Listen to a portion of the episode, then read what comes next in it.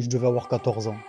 Ah, c'est jeune, 14 hein ans sur, le- sur un tournoi de foot euh, autour de chez moi, où j'ai commencé à arbitrer. euh, et puis, on m'a dit, il va falloir que tu travailles, sauf que je ne l'ai jamais pris comme un travail. Euh, les lois du jeu, je les apprenais plus facilement que les leçons de maths. Donc, pour moi, c'était évident, c'était simple, c'était facile. Bonjour à tous, nous sommes Sandra et Jérôme et on vous présente le podcast Le sport à la loupe qui souhaite vous faire découvrir le sport autrement. Si vous aimez cette émission, n'oubliez pas de vous abonner sur votre application de podcast préférée, de nous mettre une note 5 étoiles et de nous laisser un commentaire sur nos différents réseaux sociaux sport à la loupe. C'est le meilleur moyen de nous soutenir si vous appréciez notre travail. Un grand merci à tous et bonne écoute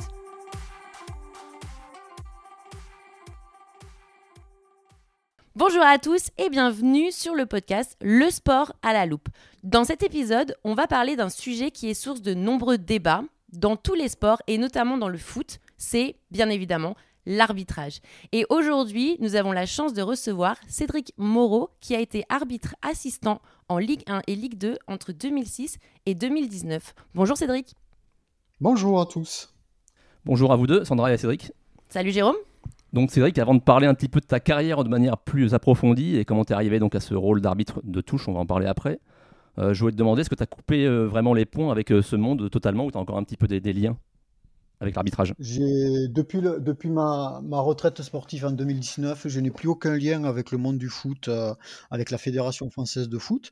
Par contre, j'ai entretenu l'arbitrage dans d'autres euh, fédérations, comme le CC Foot, qui dépend de la Fédération française du sport, euh, du handisport, et le para-football adapté, qui fait partie de la Fédération de sport adapté pour les déficients intellectuels. Voilà, donc c'est deux, deux autres disciplines euh, qui tournent autour du foot, mais qui ne font pas, qui ne font pas partie de la Fédération française de foot. D'accord. Intéressant quand même comme expérience. Enfin, du coup après. Parce que c'est totalement Oui, différent après, ouais, c'est un, un autre univers Complètement. euh, où on joue au foot.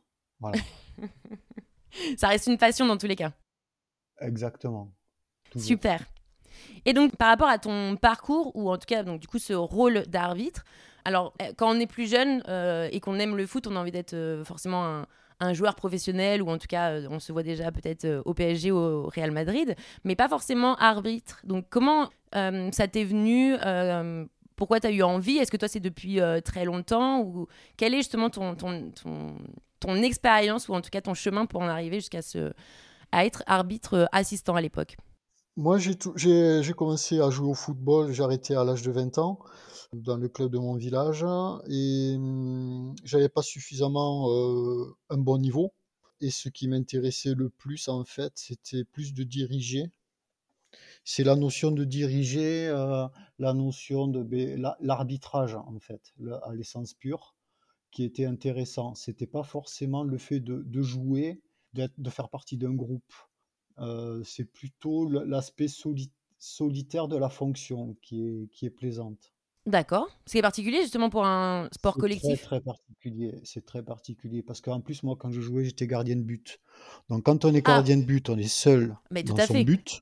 Celui qui fait l'erreur, s'il fait l'erreur, elle peut être fatale pour son équipe. Et arbitre, c'est la même chose. L'arbitre, s'il fait une bêtise, elle peut être fatale pour l'une des deux équipes. Donc euh, il y a cette notion-là qui est quand même assez euh, particulière et de prise de responsabilité.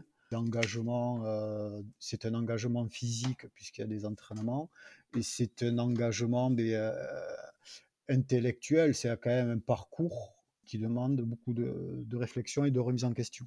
D'accord, mais pas illogique dans le choix au final. Si effectivement tu étais, euh, tu étais gardien, entre guillemets, un poste solo, pour après euh, Voilà, devenir arbitre euh, solo. deux- Ce sont les deux activités euh, individuelles dans un sport collectif. Voilà. Bah, c'est... Donc du coup, au moins il y a un sens. C'est, euh, c'est pas choisi Voilà, pour rien. voilà. Voilà, je suis resté logique euh, jusqu'au bout. Parfait.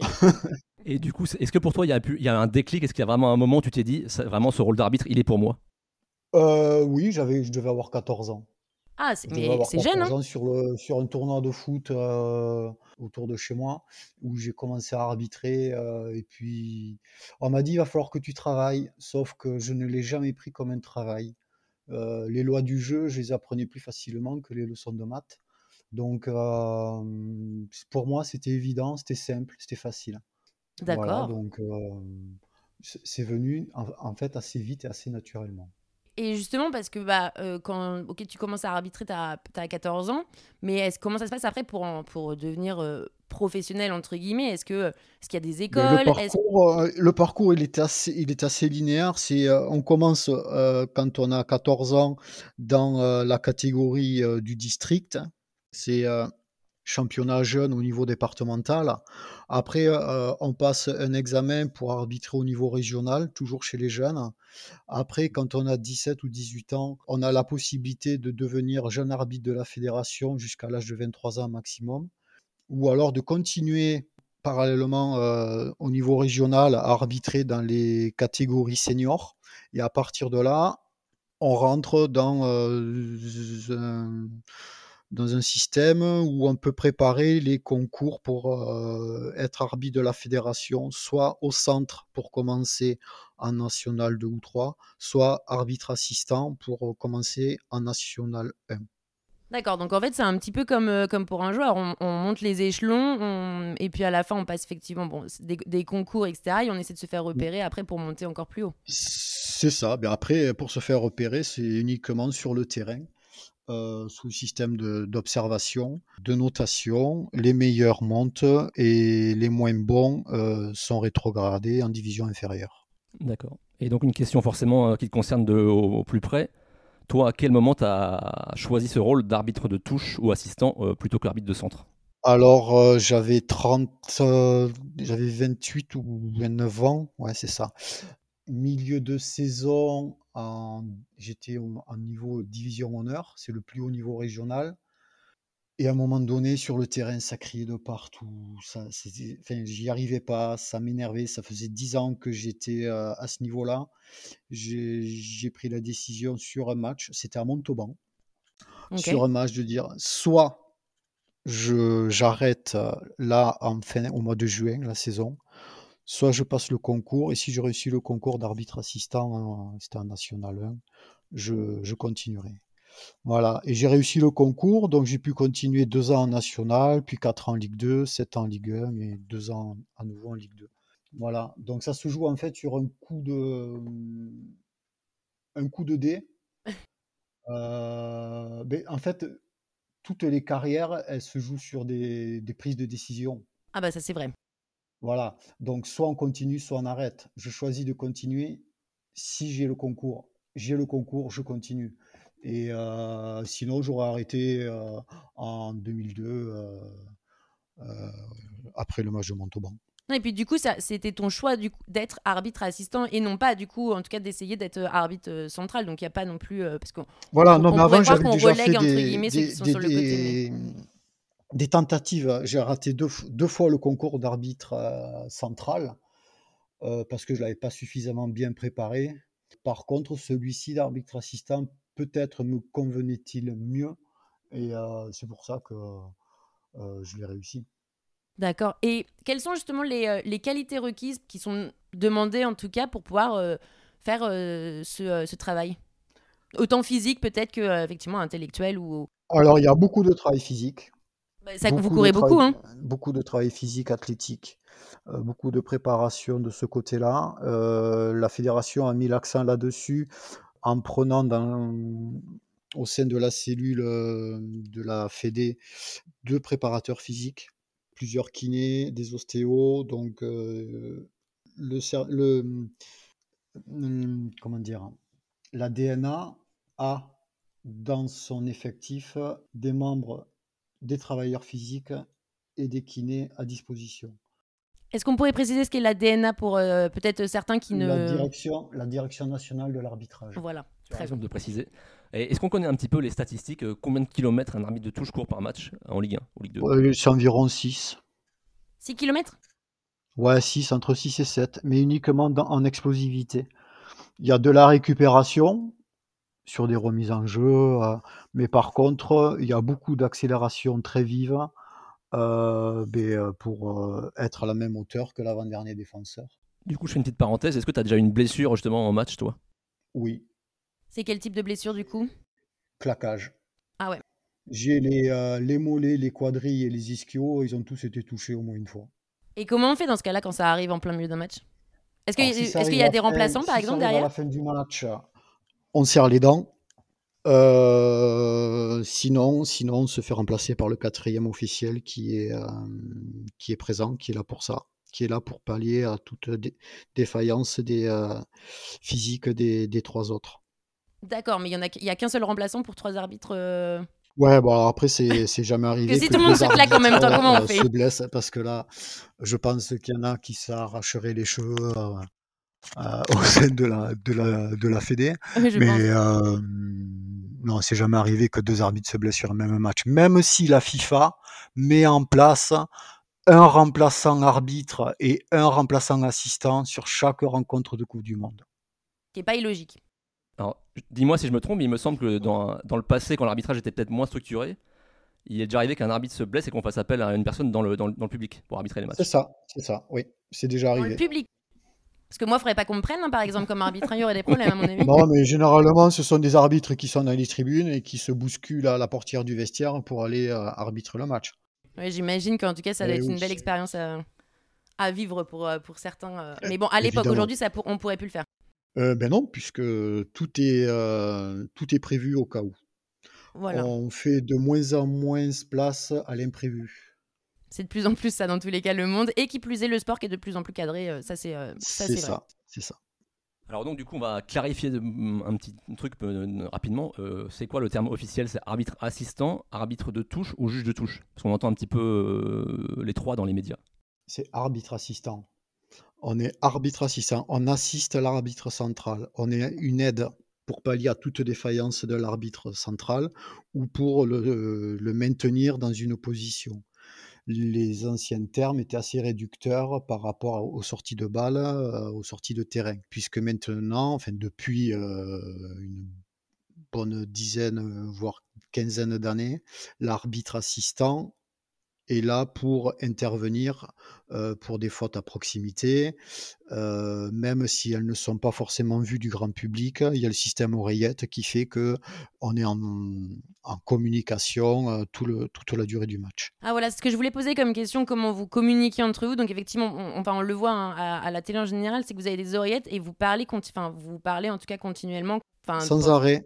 En fonction, en fonction du, du, central, en fait, il, fallait il faut s'adapter à la personnalité du central. Certains veulent que on, on les encourage même. Ah bon?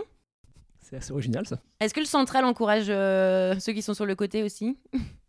Euh, Oui, quand on est dans le doute, quand on se trompe sur une touche, sur un hors-jeu, quand on sent qu'on s'est planté quelque part on se remobilise, on dit bon allez c'est bon, on passe à autre chose, ça s'est passé, on, la, prochaine décision c'est la bonne, le match n'est pas fini, il nous reste encore 20 euh, euh, minutes à tenir, il reste 10 minutes, il reste 5 minutes, il se passe rien. Enfin, voilà, ce sont des, messages positifs qui permettent aux quatre euh, arbitres sur le terrain à être focus pour que le match aille jusqu'au bout. Mais c'est beau pourrais pas le penser, mais c'est beau de savoir justement qu'il y a ce, cette émulation entre les, arbitres sur le terrain. Je trouve ça. Euh, ben, les joueurs, les joueurs s'encouragent quand ils se plantent. Mais eux, les arbitres s'encouragent quand ils se plantent. C'est une équipe à part entière. Hein. Donc, euh, euh, on met de côté peut-être à un moment donné certaines, certaines choses pour que le quatuor termine clean à la fin du match. D'accord. Et donc justement, tu disais, donc parfois, effectivement, il y a des décisions qui sont, qui sont dures, ou en tout cas, enfin voilà, ça touche aussi quand même beaucoup au, moral et au, mental. Est-ce que les arbitres, et notamment donc, les arbitres assistants, est-ce que vous avez une, vous avez une préparation mentale pour, euh, pour vous euh, bah, blinder? Parce qu'en plus, il faut tenir longtemps. Et puis, on le sait aussi, il, y a, y a, il peut y avoir des, des soucis avec euh, les joueurs, les spectateurs, ça hue, ça, ça, crie. Enfin, voilà, on, on, sait que en tout cas, les arbitres ne sont pas forcément épargné, en tout cas, dans le, dans, qui plus est dans le foot. Donc, est-ce que justement, il y a aussi toute une préparation euh, au-delà de physique, euh, mentale pour les arbitres? Aucune préparation mentale n'est prévue par rapport à ça au sein des instances. Ah, ah si on veut avoir à faire, si on veut avoir une préparation, c'est chacun fait ce qu'il veut, quoi. Chacun va avoir une psy, euh, chacun va avoir un préparateur mental pour pour se préparer. Voilà. Mais il n'y a pas de, préparateur mental alors jusqu'en 2019. Depuis 2019, peut-être qu'il y en a. Mais il y avait personne qui était là pour préparer mentalement. En fait, la préparation, elle se fait en amont, quelques jours avant. mais en fait, dès qu'on a la, désignation, elle se fait là, la préparation.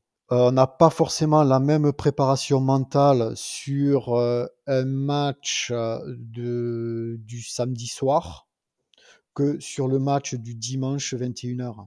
Quel est, euh, enfin juste pour préciser, ben, le, le match du samedi, le match, le match, le match du, même si la concentration y est, mais on sera d'autant plus concentré, motivé sur un match du dimanche soir à 21h parce qu'on sait que c'est un match phare. Généralement, c'est Marseille qui joue, Lyon, le PSG, euh, les, gros matchs les, gros derbies. Euh, c'est là où il y a le plus d'audimat, euh, c'est là où il y a le plus de caméras. Donc on sait qu'on doit être vraiment irréprochable. C'est plus motivant d'aller au vélodrome que d'aller, je sais pas où, dans n'importe quel autre stade. ah bah ça j'imagine. On posera pas la question entre le vélodrome et le, et le Stade de France. Mais... et du coup, tu, Sandra parlait avant de, de pression extérieure. Est-ce que tu as toi déjà eu une décision qui entre guillemets fait basculer un match et qui a été un peu l'objet de critiques euh, dans les médias le lendemain ou... Euh, régulièrement. Régulièrement? Bah, Donc c'est un exercice? euh, Enfin, j'ai pas dit régulièrement, c'est pas tout. C'est une fois, deux fois dans la saison, un but accordé sur hors-jeu à l'époque. Maintenant, on le regarde à la loupe, on ne sait pas s'il est hors-jeu alors que le média local euh, a estimé que son équipe a été lésée sur ce but-là. Euh, oui, ça c'est euh, c'est le lot de, tout arbitre. Ça fait partie du job en même temps, comme on pourrait dire. Ouais, ça fait partie du job, ouais. Tout à fait. Parce que forcément, comme on l'a dit tout à l'heure, c'est, ça reste quand même des, des, postes à responsabilité parce qu'on a quand même le, on, a entre guillemets un match entre les, entre les mains aussi et les décisions peuvent faire basculer un poste à responsabilité, poste très ingrat. On sait qu'on a raison au fond de nous, sauf que il y en a 25 000 derrière voilà. qui, ne voyaient pas ça de la même manière. Et justement, parce que bah, là, justement, on, vient encore de le dire, mais quand tout à l'heure on parlait un peu de la préparation mentale, enfin justement, qui, qui, était absente, toi, avec ton expérience, est-ce est -ce que c'est quelque chose que tu aurais mmh, voulu que justement la fédération mette en place pour les arbitres? Parce que justement, il y a tout ça aussi à. on est un petit peu seul, seul contre tous, quoi. Peut-être à une période. Vers la fin de la de ma carrière, euh, je n'en ressentais je n'en ressentais pas le besoin. OK. Euh, parce que l'expérience fait que, euh, on est blindé, en fait. Ouais, tout à fait. On est blindé, on a une carapace, on y va. On attend que ça, quoi. Donc, au début, peut-être qu'émotionnellement, c'est c'est impressionnant, de voir, ben, tout le protocole d'avant-match, euh, de voir des joueurs euh, stars, euh, de voir les caméras qui nous scrutent dès que la porte du vestiaire s'ouvre jusqu'à la fin. Oui, c'est vrai. ouais, ça peut être émotionnellement pour certains. au niveau de la gestion émotionnelle, ça peut être un peu compliqué. compliqué. Après, une fois qu'on a passé ce stade-là, quand on est focus terrain, qu'on prenne une décision à, à, jouer les tours ou à, au stade Vélodrome, c'est la même chose. D'accord. Il n'y aurait pas un petit penchant pour Marseille euh Non, parce que c'est le club, c'est le club le plus, euh, le plus populaire de France. Alors, euh, bah, bah, on respecte nous. Je peux dire, je peux dire, je peux dire Saint-Étienne, les pauvres, hein, mais bon, je peux dire Lyon aussi. Enfin voilà, c'est des stades qui sont, qui sont le Vélodrome est très beau. Chouettes. Lance, c'est bouillant. Voilà, c'est chouette. C'est de belles expériences. Est-ce que malgré tout, on a le temps de profiter quand même du match? Parce que bah, forcément, on en profite différemment, mais bon, ça reste justement, euh, tu restes un passionné de foot dans tous les cas, donc quand on est, bon, après on exerce son, son métier, mais est-ce qu'on a quand même le temps de d'apprécier la qualité du jeu On va apprécier un geste technique. Ok on va apprécier euh, euh, un joueur qui en élimine un autre euh, sur un geste technique. ouais, on va dire ah, ah ouais, il est passé. Mmh. mais ça, ça fait partie, ça, ça fait partie des choses où on est euh, programmé, où on est formaté, on ne Oui, fait parce que vous pas. pouvez pas le montrer, enfin, tu peux on- pas le on montrer est, en fait. on est, euh, on- comme on dit, pas de place à l'imprévu. Oui. Donc normalement, ce joueur, il doit pas passer. Eh bien, si, c'est un tel, il passe. C'est un créateur. Là, euh, ces deux, trois dernières années, euh, au PSG, il y avait, euh, trois, il y avait trois stars. Euh, les trois stars, je pense pas que ce, enfin, que ce soit Messi, Mbappé ou Neymar. Moi, à l'époque, c'était Zlatan Ibrahimovic qui jouait. C'est des mecs, il fallait prévoir, il fallait, pré- enfin, il fallait se dire que de toute manière, il f- f- n'y avait pas d'imprévu, quoi. Il, il fallait s'attendre à tout avec eux. Oui, ça Voilà. j'imagine. Donc, on était, il, fa- il fallait absolument être focus sur ce- qu'est-ce qui va se passer après. Il est passé, qu'est-ce qui se passe après? On va, on va pas euh, s'arrêter sur ce geste technique. Waouh, c'est sympa, la roulette, le machin, le petit pont, le truc. Mais derrière, qu'est-ce qu'il y a? Mince, il faut pas s'arrêter, il faut vite regarder ailleurs. Donc, on apprécie après, à la fin de l'action. D'accord. Ok. Mais c'est vrai que non- on voit pas non plus, parce que forcément le- les arbitres, bah vous pouvez pas non plus vous enjailler sur un sur un but. Euh, si, ça peut arriver quand on laisse passer un avantage. Quand on a un avantage, euh, quand il y a un joueur qui se fait crocheter une fois, deux fois, il se relève, il repart, il frappe, il marque, on dit yes, on est content. Ok. Il y a hors-jeu, pas hors-jeu, hors-jeu, pas hors-jeu, tant pis, je laisse partir. Hors but, c'est bon, il y a but. Et puis euh, derrière, alors maintenant, je pense qu'avec les systèmes d'oreillettes, avec le VAR, ils ont la confirmation ou pas. Les mecs, ils sont, ils sont contents, quoi. Ils sont contents d'avoir pris la bonne décision. Donc, euh, c'est pas content que telle équipe a marqué contre telle équipe, Oui, c'est voilà. content qu'on n'ait pas faussé le résultat. Ouais, mais c'est là, c'est là la- justement la, la, voilà, la, voilà. vraie différence aussi dans le. Il y avait des images à un moment donné qui montraient qu'un arbitre avait serré les poings quand une équipe avait marqué. Ah ouais? Mais en fait, il serrait les poings non pas parce que l'équipe avait marqué, enfin que l'équipe A a marqué contre l'équipe B, il a serré les poings parce qu'il avait laissé un avantage et que l'avantage avait permis à cette équipe de marquer un but. D'accord. Donc ça, c'est une, c'est- c'est c'est complètement différent. Et tous les supporters euh, d'équipe adverse a écrit au scandale comme quoi l'arbitre a été acheté. Ah bah bien évidemment, de toute façon parce qu'il y a toujours ce Voilà. problème-là de toute façon. Euh, Vous vous êtes, euh, Oui. enfin les arbitres sont, sont toujours en- entre les deux. De toute façon, si ça penche d'un côté, ça va être la faute de l'arbitre. Si ça penche de l'autre, c'est également la faute de l'arbitre. Donc euh, Ben, D'où euh, la gestion, je parlais tout à l'heure de gestion émotionnelle, mais aussi le- l'aspect du, du comportement sur le terrain. Comment on se tient, être le plus euh, neutre possible. Voilà. bah, c'est vrai que la Le posture du coup ça langage, le langage, le langage corporel joue beaucoup. Tout à fait pour bloquer justement déjà Mm. aussi euh, le. Voilà. Enfin, se faire parce qu'il y a ça aussi, se faire respecter par par par les décisions que l'on que l'on prend par les joueurs qui sont en face, qui qui peuvent être d'accord ou pas d'accord et. euh, C'est ça. Ok, très bien. Et euh, justement, il y a euh, donc dans cette préparation un petit peu donc euh, d'a- d'arbitre euh, à assistant, c'est principalement pour voir donc sur le côté, en tout cas les hors-jeux.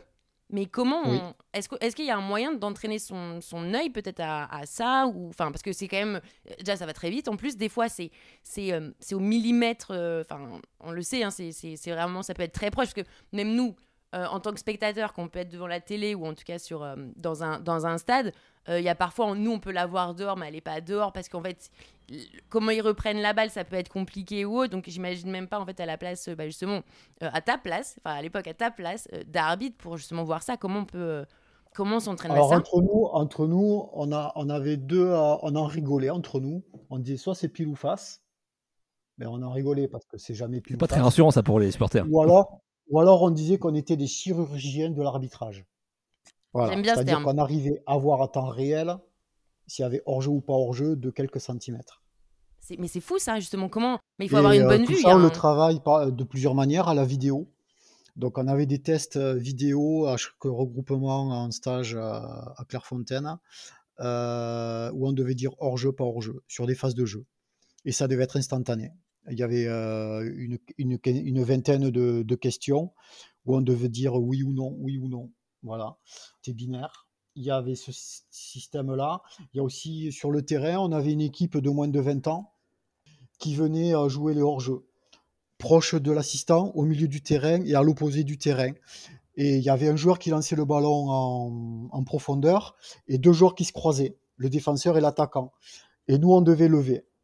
Et derrière, il y avait une caméra qui filmait et on devait, après retour en, salle de formation, on devait évaluer nos, erreurs et nos bonnes décisions. Donc il y avait ce système-là de, formation par rapport au hors-jeu. Il y a aussi le système neurologique avec des balles qui, euh, alors je ne sais pas comment il s'appelle ce logiciel, des balles qui circulent dans, sur un écran et on devait euh, retenir le numéro des balles quand elles s'arrêtaient. Et ça allait de plus en plus vite à chaque fois que qu'on avait une bonne réponse. Si je me trompe pas, c'est chez Neurotracker, il me semble, ce système. C'est Neurotracker, peut-être. c'est un truc qui est assez à la mode dans tous les sports actuels. Euh, voilà. Puis il y avait aussi euh, euh, les systèmes de, d'entraînement physique hein, où on devait se déplacer en même temps que l'arbitre central sur le terrain avec des codes couleurs et des numéros que les dirigeants nous, donnaient, où on devait communiquer, donner la bonne information, le bon numéro, en travaillant tous nos déplacements sur la ligne. Voilà, donc il y a plein de méthodes, plein de choses. C'est là où on voit qu'il y a une vraie préparation. nous mettre en situation, nous mettre au plus près d'une situation sur le terrain et puis envisager du coup toutes les situations possibles. Mais c'est effectivement un vrai entraînement et aussi bah, justement une synchronisation entre, entre, entre tout le monde. Et pour que tout le monde prenne les mêmes décisions entre les 10 arbitres euh, centraux de chaque week-end et les 20 arbitres assistants, que tout le monde prenne la même décision. Voilà. Ouais, ça fait beaucoup de personnes à accorder sur une. tel arbitre ou tel arbitre, tel assistant ou tel assistant, que tout le monde soit. Euh, voilà, on, on homogénise la formation. Voilà. Mais c'est bien. Oui, c'est une bonne c'est une bonne chose, au détriment peut-être de la spontanéité et du, du flair un petit peu de l'arbitrage. Ah, plus de l'instant T entre guillemets? Ça peut, être, ça peut être à double tranchant. C'est-à-dire que la personnalité de l'arbitre va se retrouver effacée par rapport à, à une prise de décision. Ok, je comprends. Sans fausser le résultat du match, par contre, sur, des fautes, sur des fautes qu'un arbitre va pouvoir gérer en donnant des avertissements euh, verbaux, des rappels à l'ordre, ou euh, ce que faisait Colina un petit peu, hein, il rentrait dans un joueur, euh, n'importe qui c'était, il bougeait pas le joueur. Puis maintenant, ben non, telle action égale jaune, telle action égale rouge. Ok, ouais. Voilà. Donc, ça efface un petit peu la personnalité de certains arbitres qui ont du mal du coup à assumer peut-être au début de leur carrière ce, de mettre le curseur un peu plus haut et de forcer leur nature. Oui, je comprends. Voilà. C'est ça qui peut euh, peut-être euh, à double tranchant. Quoi. Ok. Donc c'est vrai que toi tu avais vraiment vécu une époque, donc 2006-2019, où l'arbitrage a énormément évolué et donc c'est structuré et devenu vraiment un monde euh, professionnel. donc ah, comment tu comment as vécu ça en fait, cette évolution C'était encore amateur et 2019, le VAR était là. quoi. Elle est arrivée. Elle est arrivée quand la VAR? Ah, La VAR est arrivée en septembre. En septembre euh, la VAR est arrivée en juillet 2020. Euh, Seulement Pour le championnat, pour le championnat euh, de France, Ligue 1, c'était en juillet 2020. Ok. Ok. Il me semble, 2020 hein, ou 2010 Ça me paraît tellement proche, 2020. à vérifier. je crois que c'est 2020 tu parlais, tu parlais de VAR, donc toi, c'est quoi ton, ton opinion d'ancien arbitre par rapport à cet outil technologique qu'on a, qu'on a apporté au football?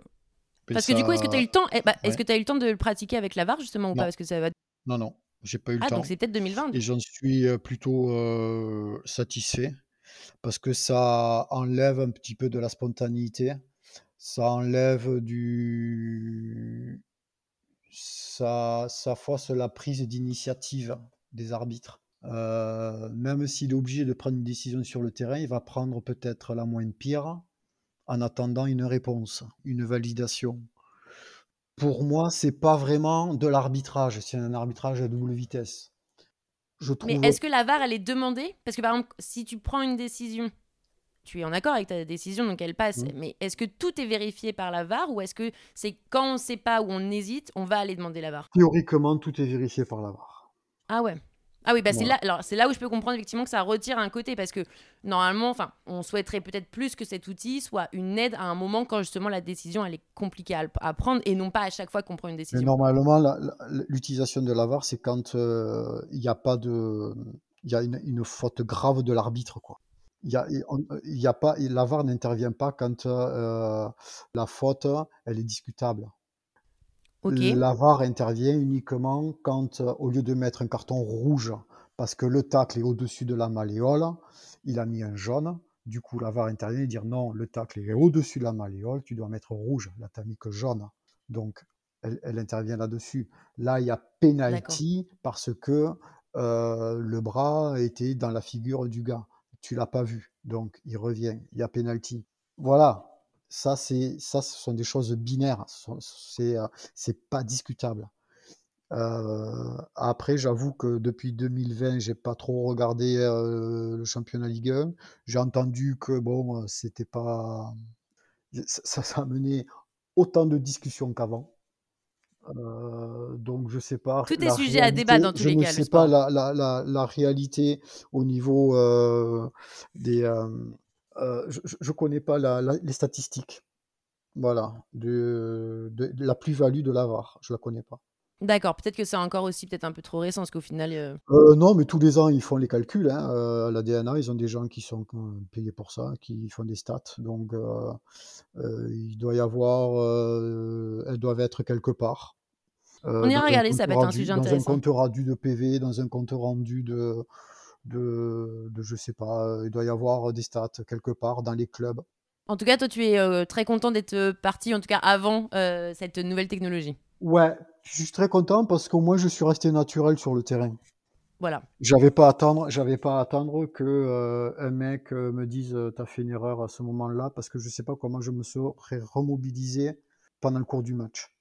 Ouais, je, compre- je on comprends que ça une erreur à- au bout de 10 minutes, si on, on dit punaise, là il y a un but, et puis on te dit ah ben non, il y a hors-jeu, euh, les 80 euh, dernières minutes elles sont longues. hein. Ouais, j'imagine. parce que dans la tête du mec, euh, il faut, faut se remobiliser quoi. Donc ça peut être à double tranchant. Je suis content de pas y être. Voilà. De plus. Bon, bah, top. Dans tous les cas, je pense que chacun a un peu son avis sur, euh, sur ces nouvelles technologies qui arrivent aussi dans le sport, la VAR ou même dans d'autres. Ouais, les dans jeunes, d'autres en plus, sports, donc, euh. ils sont dotés de plein de trucs, euh, les montres connectées, les machins, ils savent exactement. Euh, moi, je suis arrivé avec mon polar, euh, mon vieux polar et ma vieille ceinture euh, cardio. Je l'ai toujours d'ailleurs. Euh, voilà. Donc chacun, chacun son époque. Voilà. Moi, dans le sport, c'était plus nature que euh, que guidé par par des ordinateurs. Et justement, tu as évoqué, que- pardon.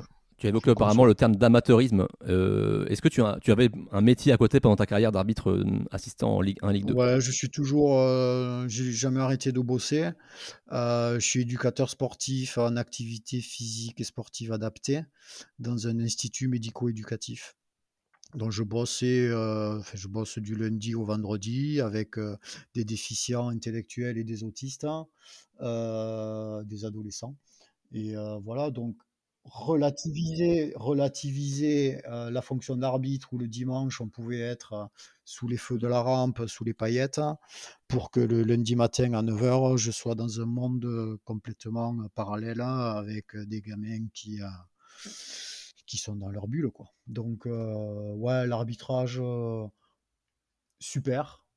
Belle expérience de vie. Bon, aucun regret parce que j'ai vécu vraiment beaucoup de belles choses.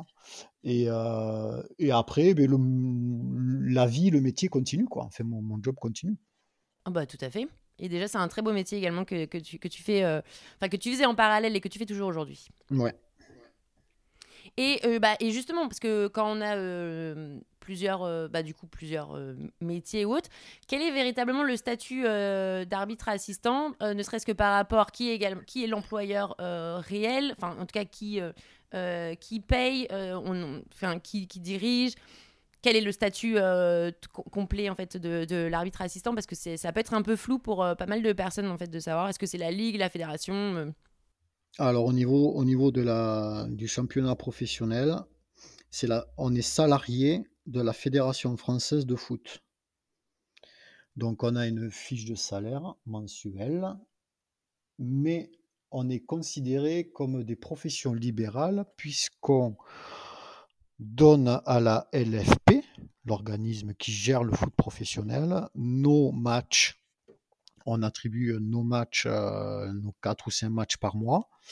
Et c'est la LFP qui transmet ça à la Fédération française de foot et qui nous le verse sous forme de salaire. Et aux yeux des impôts, ça pose pas de souci. Alors on n'a pas, on n'a pas de taxes professionnelles. Enfin, en jusqu'en 2019, on n'avait pas ça. On a, on a des impôts quand même sur, enfin, on a la TVA, normal. Et on a les, les impôts qui étaient à 33%, je crois. Voilà. Ok. Donc, comme une profession libérale. Voilà, mais non, mais c'est ce que j'allais dire justement. La profession libérale, c'est très particulier. Euh, c'est pour ça que c'est marrant quand effectivement, en fait, à la fois vous êtes profession libérale, mais à la fois vous êtes également salarié euh, d'une entité. Alors, euh, enfin de la de la fédération. C'est un statut très particulier. Statut très particulier.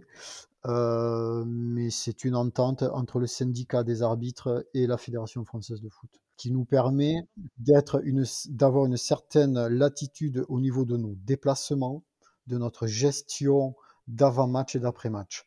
Ça, ce statut de profession libérale permet, moi, à l'époque, de partir de Toulouse, prendre l'avion que je veux, la compagnie que je veux, à l'heure que je veux, la veille du match, d'arriver avant minuit dans la ville du match avec le moyen de locomotion que je veux, si je veux y aller en voiture, en train, en avion, et euh, de repartir le lendemain du match comme je veux également si, on avait, si la fédération nous avait imposé euh, d'être salarié, il nous aurait imposé le moyen de locomotion également. Comme ça se passe à l'UFA ou à la FIFA, c'est euh, l'agence de voyage des organismes qui impose aux arbitres de voyager euh, de telle heure à telle heure, de prendre telle compagnie, et ils ont aucun. Oui, parce qu'il y a les partenariats après, donc. Voilà. En gros, tu as les avantages du statut libéral et les avantages du statut euh, salarié à un moment parce que ça, t'offre une feuille de paye. Donc, dans le fond, c'est pas un mauvais procédé. Euh, avec euh, la cotisation, les cotisations qui vont bien. donc, oui, tout à fait, l'avantage est assez conséquent. Mais c'est bien. Et est-ce qu'on peut considérer, alors on n'est pas obligé de donner forcément un, montant ou autre, c'est pas la question qu'on va aller chercher, mais est-ce qu'on en vit bien quand même de ce. Oui, très très bien. De ce boulot? Oui, oui, oui, oui. Parce que bon, s'il y a des jeunes qui veulent, euh, pourquoi pas être arbitre, un arbitre, hein. assistant en Ligue 1, euh, le chiffre, le chiffre d'affaires a été à peu près à 3000 euros par mois, je pense. Ah oui, bah c'est. Euh, Donc c'est une carrière maintenant, c'est. Oui, on peut en vivre même, même, Oui, on peut en vivre, oui. Parce qu'entre les frais de déplacement, d'hébergement, d'hôtellerie, etc., moins les frais de match, on enlève le forfait du match et le, le pic. Ouais, on est à, oui, à peu près à 3000, un peu plus de 3000 euros par mois, je pense. Alors du coup, j'ai une question, vu que tu es donc libéral, donc avec pas mal de liberté, est-ce que le nombre de matchs que tu arbitres est, choisi par toi ou c'est la Ligue ou la Fédération qui, te l'impose? c'est la, c'est la Fédé qui décide. Et est-ce qu'elle décide les rencontres ou est-ce que tu peux décider de quel match tu as envie d'arbitrer? J'ai pu décider sur les deux derniers matchs de ma carrière. oh, c'est beau ça. C'est sympa ça. J'ai pas décidé. T'as pas ah. voulu? Pardon? T'as pas voulu, du coup, t'as pas voulu faire ce choix, du coup de... J'ai pas compris là. Tu nous as dit que tu as pu décider sur les deux derniers matchs de ta carrière, mais est-ce que, tu, as, tu as choisi du coup? Ah oui, j'ai choisi, bien sûr. Ah oui, oui. Ah euh, j'ai fini euh, pas loin de la maison, enfin pas loin de Toulouse, à Clermont-Ferrand, parce que euh, on voulait amener, je voulais amener un, arbitre assistant de chez moi avec un arbitre, un quatrième officiel. Donc on les a pris, je les ai pris en voiture, on est parti à Clermont-Ferrand, on a passé un super moment. Et puis le dernier match hein, avec le central avec qui je tournais à l'époque, euh, on a fini à Metz contre Brest. C'était les deux équipes de Ligue 2 qui montaient en Ligue 1 en 2019. C'était une très belle, un très beau moment, une belle fête. Donc c'était un très beau dernier match en tout cas pour, euh, pour cette, euh, cette carrière. Comme c'était deux équipes de Ligue 1, quoi. Voilà, donc très, ouais, très très bien. Stade Saint-Cyr-Fournier à Metz, c'était euh, c'était sympa. Super. Et donc du coup, on n'a pas parlé, enfin, euh, tout à l'heure, tu l'as très vite fait évoquer, mais euh, c'est combien de matchs par mois du coup pour un arbitre assistant? Il y a environ 4 ou 5 matchs de championnat. il peut y avoir les matchs de Coupe de France. à partir du mois de janvier. Donc, ouais, ça fait entre 4 et 5 matchs, oui. Il Ah, peut y même. avoir des matchs programmés en semaine le mardi. Donc, ouais, c'est à peu près ça. Et donc, du coup, par rapport à ton boulot, quand tu arbitres en semaine, tu te, tu te libères ou? Du sans solde, oui. Comme dans beaucoup de, de Voilà, sports. du sans solde, ouais.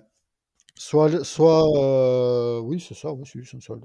Après, c'est pas grave, tu le regagnes derrière, donc. euh, Oui, eh, je vais pas cracher. Enfin, voilà. Bah non, mais Je- clairement, on va pas se, on va pas se mentir. Parce que, encore, il y a- faut- on sait que dans certains sports, euh, l'arbitrage est bénévole dans les plus petits sports, bien évidemment, parce que bon, le foot, ce serait Ouais, quand même. euh, voilà. Euh, même s'il a été un moment, mais euh, ce serait quand même euh, très bizarre aujourd'hui qu'il soit en tant que bénévole avec quand même tout l'argent qui est engrangé dans le foot. Mais voilà, en tout cas, c'est une pratique assez courante dans d'autres disciplines où les arbitres sont ont pas le même statut, en tout cas, que ceux du foot. C'est ça, ça. Mais après, c'est pas non plus peut-être le même métier. Peut-être qu'un jour, on accueillera un autre arbitre d'une autre discipline pour voir justement cette différence aussi qu'il peut y avoir. Mais voilà, ça Ouais, reste quand le même le, le on sport n'a le quand plus- même pas trop à se plaindre. hein. Non, je pense pas. Fin- Financièrement, même si on n'arrête pas de râler, même si on n'arrête pas de râler, de dire que on est les smicards du football, qu'on n'est pas bien payé par rapport à- aux, aux joueurs. C'est sûr, c'est pas la même même chose. Relativement bien notre vie. Enfin, en tout cas, même s'il y a des jeunes qui voudraient, euh, auquel cas, partir justement dans cette voie euh, de l'arbitrage, c'est un métier euh, aujourd'hui dans lequel on peut en tout cas euh, faire carrière, en vivre, sans forcément en plus au, au vu du, du- du salaire que tu donnes. Tout dépend après où est-ce qu'on met son. euh, mais en tout cas, avec 3000 euros, entre guillemets, on peut vivre. Euh, donc, oui, tout voilà. fait. ouais. en tout cas, on peut en faire sa carrière complètement sans forcément Mm. avoir un boulot à côté. Et ça, c'est aussi un beau message à faire passer parce que voilà, c'est euh, s'il y en a en tout cas après, qui ça veulent se projeter. demande beaucoup, beaucoup d'investissement. Tout hein, à fait. Les, Les week-ends, les. euh, les regroupements, les week-ends, il n'y en a pas. euh, enfin, c'est euh, c'est beaucoup d'investissement. ouais. Tout à fait. Tout à fait. Il y a beaucoup de sacrifices. Mais il y a quand même une, une passion qui est derrière. Tout à fait. Vivre de sa passion, hein, c'est le plus beau métier du monde. hein. Ah bah, clairement, clairement. Voilà. Bon, ça, c'est euh, ça c'est euh, ça, c'est cool. Là, on parle beaucoup de Ligue 1 et de Ligue 2, mais est-ce que tu as déjà- arbitré des équipes nationales ou des compétitions comme par exemple l'Euro, la Coupe du Monde, etc. Non, j'ai jamais fait de matchs internationaux, euh, sauf en amical. C'était quel pays du Sauf coup? en amical. Euh, ben, L'Espagne, euh, en amical, en amical, qu'est-ce que j'ai fait en amical? Le Betis de Séville contre l'OM, euh, la Sampdo- euh, voilà, non, c'était des matchs amicaux de préparation de début de saison. Voilà, ou pendant les trêves internationales, au mois, de, à la Toussaint, il y a aussi des matchs amicaux internationaux. Euh, quand elles sont dans la région, euh, ben, j'y étais, ouais. Voilà. Il y a eu un match amical international en, en U17, c'était un France-Espagne. Ok. Et c'est quand même la, la fédération de foot dans ces cas-là? Enfin, sur ce type de. euh, Oui, oui, oui, oui, oui, oui, c'est toujours la fédération qui désigne. Je fais une petite parenthèse, du coup, quand on veut monter encore plus les échelons, est-ce qu'on doit maîtriser des langues étrangères, par exemple l'anglais ou l'espagnol ou... L'anglais. L'anglais fait partie des, des attributs, on doit savoir parler anglais. On a des cours d'anglais, il y a un prof d'anglais qui est là, euh, qui, qui est là pour euh, remettre à niveau euh, tous les arbitres. Ouais, ouais. Ça, maintenant, ça fait partie des choses, ça fait partie du bagage. D'accord. Et parce que la- l'arbitrage a quand même son propre jargon, entre guillemets. En plus. termes. Oui, oui, oui, bien, bien sûr. Technique, euh, techniquement, euh, connaître les lois du jeu euh, en anglais, ça fait partie du, du bagage d'un arbitre de haut niveau. D'accord. Alors, on- on sait que tu as bossé longtemps avec un arbitre très connu qui s'appelle Tony Chaperon, qui, a la- qui a à la fois une grande carrière, mais qui a également une image assez controversée dans les médias. Donc, c'était comment de, de bosser avec Tony Chaperon pendant toutes ces Ah, années? moi, j'ai j'ai pu rencontrer Tony sur quelques matchs. Euh, alors, j'étais pas son arbitre assistant attitré, mais euh, j'ai pu faire euh, plusieurs matchs avec lui et ça fait partie des tout meilleurs. Ça faisait partie des, tout meilleurs. il allait droit, il était droit dans son, dans sa logique. Il allait au bout des choses. Quelqu'un qui, dans la difficulté, se montrait intransigeant. Voilà. Il assumait ses décisions, en tout cas. Et il n'était pas tout le temps dans la difficulté. Les médias se sont servis de son image pour, pour euh, enfin, certains jour, enfin, je vais pas dire journaliste, parce que pour moi, c'est. Ils ont l'étiquette de journaliste sur euh, certaines chaînes, se sont servis de son image pour en faire euh, un bouc émissaire. Pour faire le buzz également, il y en a, on sait comment, Oui, comment bien sûr, oui, bien sûr, bien sûr. Et, et, et sur le terrain, avec les joueurs, les dirigeants, ça se passait toujours, toujours très bien. Et sa relation avec Il ses avait, il assistants, elle était il comment avait une relation avec les joueurs qui était franche, qui était directe. Donc euh, ça passait, forcément, ça passait. En tout cas, il était respecté par les joueurs. D'ailleurs, je sais pas, enfin, moi, alors, moi qui suis pas. euh, il est encore. Au euh, moment où il a arrêté sa carrière voilà. récemment. ouais. Non, il a arrêté sa carrière euh, ben, en 2017 euh, sur, euh, sur, euh, sur quelque chose qu'il n'aurait pas souhaité. Euh, il a su rebondir et maintenant il fait des reportages euh, sur une chaîne cryptée euh, sur les arbitres de haut niveau dans toutes les disciplines. hein. Il a fait un très beau reportage il y a deux ans sur tous les arbitres de haut niveau de basket, foot américain, rugby, dans le monde entier. Oh, très que- intéressant ça. comment, comment les gens, comment les arbitres se préparaient euh, dans la difficulté, comment ils étaient vus, comment ils voyaient les choses. Et euh, c'est quelque chose que j'invite euh, les gens à, à regarder, c'est quand même très intéressant. Hum, On va euh, également, en tout cas, euh, nous le faire, parce qu'effectivement, je trouve ça très, très intéressant. Et puis, ça veut dire aussi que même après, en tout cas, une, une carrière, donc euh, d'ailleurs, qu'importe arbitre central ou, ou arbitre assistant, bah voilà, on peut soit rester, en tout cas, dans, dans ce, dans ce milieu et, et- et faire autre chose, mais différemment, en fait, faire vivre cette passion différemment, ou, ou bah, justement, continuer sa carrière comme tu l'as fait pour toi à côté. Oui, tout à fait. On peut toujours rebondir. Ah bah, Ça ouvre pas mal de choses. Et donc, Cédric, toi qui l'as quand même côtoyé de près, est-ce que tu as une anecdote un petit peu marrante sur Tony Chaperon, par exemple Alors, j'ai une, une anecdote qui est pas marrante du tout. ah, zut, Peu importe, on prend quand même. on prend les mouchoirs ou pas Mais euh, mais ça fait partie des, hum, des pires moments de ma carrière. Et je l'ai vécu avec Tony. Ah bah, ça va être Et je intéressant pense que lui aussi, ça va être le pire moment de sa carrière. Euh, un Ajaccioni euh, Monaco, c'était en 2013. Euh, on a fini euh, au commissariat et on a été obligé de prendre la route de nuit pour prendre l'avion à Bastia parce qu'on n'était pas sûr de pouvoir prendre l'avion à Ajaccio le, le matin du match. Est-ce que tu peux élaborer Sur, un petit peu euh. Sur rien du tout en fait.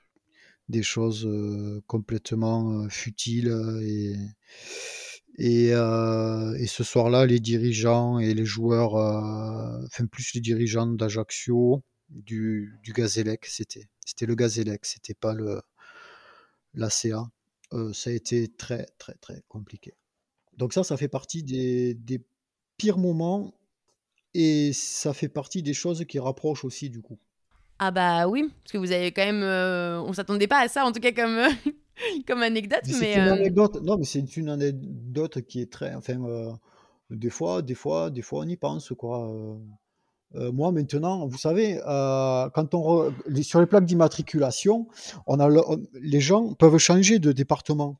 Et il paraît qu'en France, euh, les- sur les plaques d'immatriculation derrière, on peut marquer le département de son choix. Et les départements les plus marqués, c'est 2A ou 2B. Oui, ça je le savais.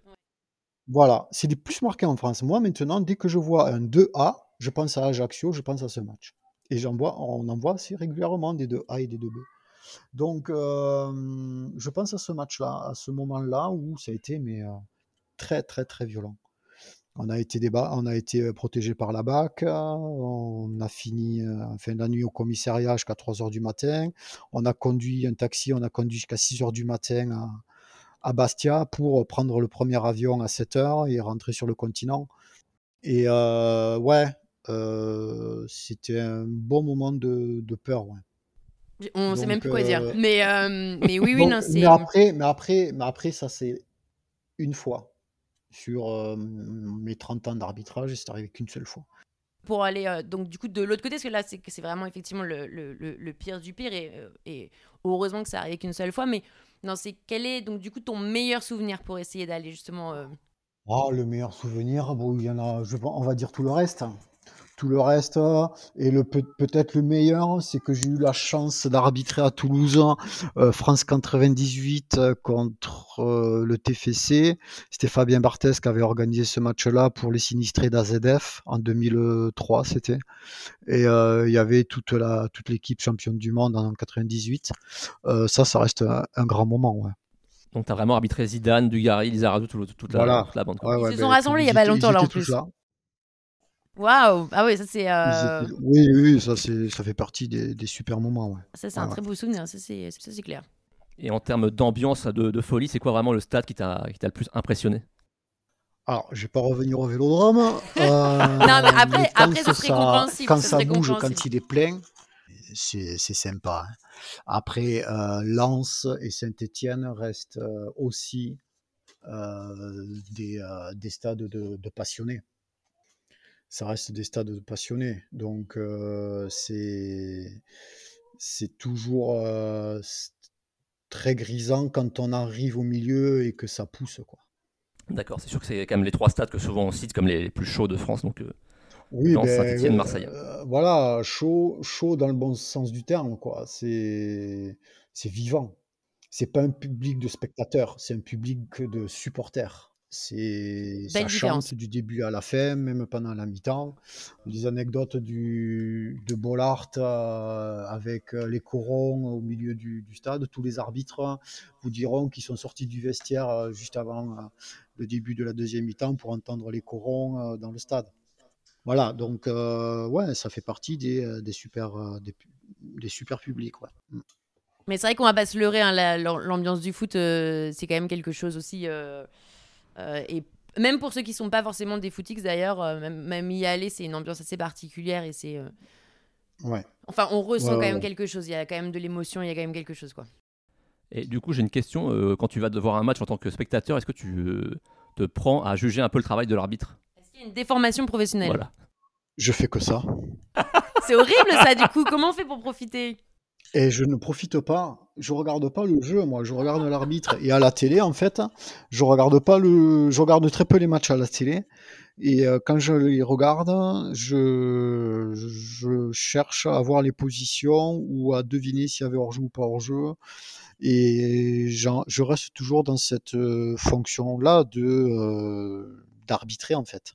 C'est pas étonnant au final. C'est pas étonnant. Ben non, non, puisque c'est quelque chose qui ne m'a jamais été imposé, c'est quelque chose que j'ai choisi. Donc, quel que soit, et que j'ai jamais pris pour un métier ou pour une difficulté. Donc, quelle que soit la situation dans laquelle je suis, que ce soit devant la télé, dans un stade, pour regarder euh, en tant que spectateur, ou etc., je, vais aller voir euh, la faille ou, ou l'axe de progression du, du type euh, au milieu. quoi. Mais tu viens pas avec ton drapeau quand même mmh Tu lèves pas le drapeau quand même euh, Des fois, des fois j'ai la main qui part toute seule. non, ah, super. Super. Et, euh, et, pour conclure, ce que bah, donc là, tu es à la retraite sportive. oui. Enfin, en tout cas, de cette profession-là. Est-ce qu'en général, il y a un... Parce que par exemple, les joueurs, on le sait, mais enfin, il y a voilà, on peut dire euh, max 40 ans, euh, mais très max. Est-ce qu'il y a un âge limite au final? Parce que comme ça reste quand même un métier physique, est-ce qu'il y a un âge, un âge limite ou tout au moins un moment où, euh, où c'est un peu plus compliqué d'être arbitre Oui, c'est compliqué quand on vieillit parce que les tests physiques sont tellement durs qu'ils ont été conçus pour qu'aux alentours, de, aux alentours de 45 ans, 46-47 on va dire, on puisse plus les, les tenir. Donc il faut qu'il y ait un roulement avant, l'âge limite était 45 ans. L'Union européenne a interdit à la fédération de mettre cet âge limite parce que c'était discriminatoire. Complètement. Donc ils ont joué avec euh, le règlement, ils ont rehaussé les niveaux de tests physiques que avant on passait une fois par an et que maintenant on passe tous les six mois pour valider euh, les six prochains mois pour arbitrer. Voilà, donc ça demande, ben, encore une fois, de l'investissement, de l'entraînement, de l'organisation pour pouvoir être au top pour passer ces tests physiques. Et tout au moins aller jusqu'au bout de sa carrière euh, du coup d'arbitre Voilà, euh, professionnel. voilà. Donc moi, je- j'avais choisi 45 ans, j'ai tout fait pour y arriver, mais j'avoue que les tests physiques étaient faits de telle sorte que physiquement, pour moi, c'était compliqué parce que morphologiquement, je suis euh, un mec euh, avec des cuisses de, de sprinter. Elles sont assez grosses, donc vélocité. Et, et c'est différent d'un mec qui mesure 1m90. Euh, j'avais pas forcément la diététique qu'un jeune arbitre arri- arrive à 25 ou 26 ans. Donc avec 20 ans d'écart, c'est compliqué de résister en fait. Oui, j'imagine. Euh, moi, je faisais partie de ceux qui aimaient vivre, euh, même pendant ma carrière. Donc, euh, euh, on aimait sortir quand ça se passait bien. On aimait voilà, profiter. Et la génération qui est arrivée derrière, ben, c'était un peu plus professionnel, on va dire. Voilà. D'accord. Donc un peu moins, un peu moins, un peu moins amusante, mais très pro. À chaque fois, j'ai l'impression qu'on entend que c'était toujours mieux avant. Euh, on n'est jamais content de ce qu'on a. hein. après, c'est après, c'est des, c'est- c'est- c'est des générations, c'est des, ça, c'est des problèmes de C'est les générations, parce que générationnels. quand on a commencé, moi, euh, quand j'ai commencé, devant moi, je, je- je regardais les, les collègues qui étaient en place, euh, forcément, je les badais. Et à la fin, à la fin, ben, c'est peut-être euh, moi qu'on regardait, j'en sais rien, mais euh, les jeunes qui arrivaient, ben, on a essayé de, ouais, de les, de les, de les aider. Mais c'était bon, euh, on va boire un verre à la fin. euh, ben non, je vais me coucher. Bon, ben, bonne nuit. Ça, c'était les jeunes qui disaient ça? Ouais, Aïe, aïe, aïe. Parce que préparation, parce que, parce que pression euh, physique, parce que pression. euh, Et l'envie de vouloir bien faire, parce que euh, quand ils sont, euh, quand, quand ils sont débutants aussi, on... ben, Ils ont envie de vouloir bien faire, ils ont envie d'aller euh, très vite au plus haut niveau. ouais. c'est vrai que c'est vrai que satisfaire, plus satisfaire aux exigences. Mm. Voilà. En tout cas, tu as vraiment donc toi arrêté au moment opportun. Tu l'as dit, donc tu as vécu une très très belle expérience et vraiment merci à toi de l'avoir partagé avec nous. C'était vraiment euh, hyper intéressant, Cédric. Oui, Ouais, mais écoutez, hein, tu m'as donné envie d'être arbitre d'un coup, alors que moi, je Alors ça, normalement franchement, elle est non, pas mal celle-là. Sandra va être arbitre de foot. Là, franchement, parce que on retient. j'ai envie là de regarder la balle si elle sort ou si elle sort pas. Moi. on commence à tout âge. On commence à tout âge. Tout à fait. Non, je vais laisser ma place. Moi, les, les tests physiques, je pourrais pas. non, mais par contre, c'était extrêmement intéressant et c'est bien justement d'avoir ce regard aussi. Euh, bah parce que voilà, l'arbitre, c'est comme on dit, c'est pas que l'arbitre central en tout cas, parce que chacun a sa fonction, chacun a sa responsabilité aussi. Donc, euh, l'arbitre Ouais, ouais. assistant est tout aussi important. Et en plus, c'est une vraie, euh, c'est une vraie, euh, c'est un vrai groupe euh, soudé euh, en général sur le sur le terrain. En tout cas, c'est ce que tu nous as fait Oui. comprendre. Et, euh, C'est ça, ouais, ouais. et voilà, enfin, tout le monde est, euh, est dépendant entre guillemets des uns des autres. Mais euh, en tout cas, on, espère que nos auditeurs, euh, et je pense avec le nombre de footeux qu'il y a, euh, que, ce, que ce podcast en tout cas va plaire et on a appris beaucoup de choses. Et merci beaucoup en tout cas euh, à toi de nous avoir fait partager cette euh, expérience Cette et cette vie. grande carrière aussi. Euh, et que voilà, si, s'il y a bien quelque chose en tout cas qu'on pourrait dire, c'est que eh ben, on peut en tout cas vivre, vivre de sa passion et, euh, et c'est effectivement le plus beau métier quand on peut, quand on peut le faire. Eh bien, exactement. Il faut vivre de ses passions. On- Après, on regrette rien. Exactement, parce que je suppose Voilà. effectivement que tu n'as aucun regret. Et il faut pas en avoir, en tout cas, il faut au moins essayer. Et euh, donc voilà, pour tous ceux, euh, quelqu'un qui ne peut-être ne, ne pensait pas au- euh, à ce genre de métier, bah, hum, bah voilà, en tout cas, euh, le parcours est, euh, et je dirais pas qu'il est simple, mais en tout cas, il peut, euh, Il peut inspirer, c'est des concours, voilà, c'est voilà, en tout cas, c'est possible. Euh, c'est possible parce que c'est vrai qu'il n'y a pas d'école d'arbitrage en tout cas, mais c'est juste bah voilà l'expérience aussi qui parle au bout d'un moment. Mais je vous remercie. Merci beaucoup. C'était un grand plaisir. Merci, Cédric. Et on vous dit à tous à la semaine prochaine pour un nouvel épisode. Salut Salut.